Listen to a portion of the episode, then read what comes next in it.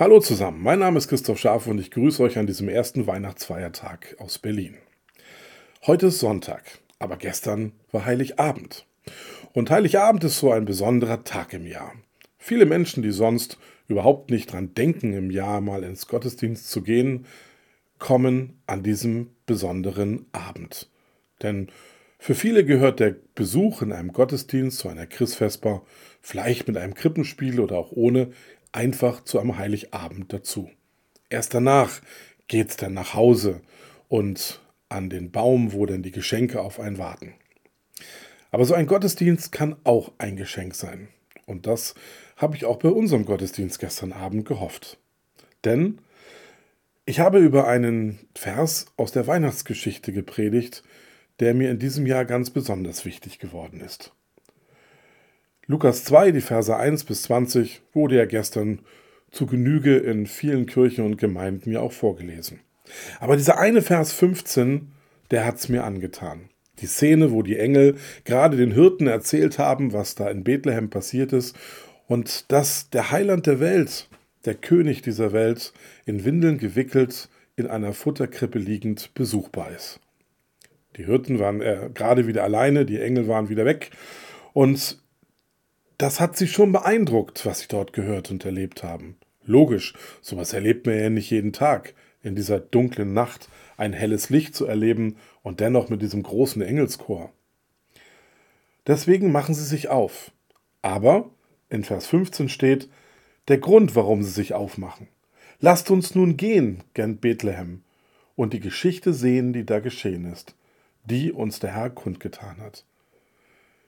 Was sie dort gehört haben, war für sie kein Fake News. Es war die Wahrheit. Denn das sagen sie auch. Diese Geschichte ist passiert. Steht in diesem Vers drin. Sie glauben es, sie sind davon überzeugt. Und deswegen machen sie sich auf. Auch wenn sie vielleicht ein bisschen gezweifelt hätten, wäre es gut gewesen, dass sie sich auf den Weg gemacht haben. Denn am Ende dieser Weihnachtsgeschichte lesen wir es ja, dass sie nach dem Besuch bei diesem Kind in der Krippe, was sie dann auch gefunden haben, fröhlich auch wieder nach Hause gegangen sind. Aber dieser eine Vers bewegt mich trotzdem.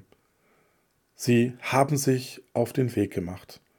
Wie viele gestern Abend auch, die sich einmal im Jahr oder seltenerweise im Jahr auf den Weg in einen Gottesdienst gemacht haben. Jesus hat sich auch aufgemacht in unser Leben hinein. Er ist vor über 2000 Jahren in diese Welt gekommen. Gott hat seinen Sohn als Mensch in diese Welt geschickt, um uns Gott zu erklären. Und jetzt sind wir eingeladen, uns auf den Weg zu machen, nämlich auf den Weg, ihn besser kennenzulernen. Die Hirten haben das gemacht und wurden nicht enttäuscht. Wer sich aufmacht, wird nicht enttäuscht werden, denn in Matthäus 7, Vers 8, am Ende der Bergpredigt, die erste Predigt, die Jesus überhaupt gehalten hat, so in der Öffentlichkeit bei seinem großen Wirken, das gibt es nochmal wieder. Da steht nämlich in diesem Vers 8 in Kapitel 7, denn wer da bittet, der empfängt, und wer da sucht, der findet, und wer da anklopft, dem wird aufgetan.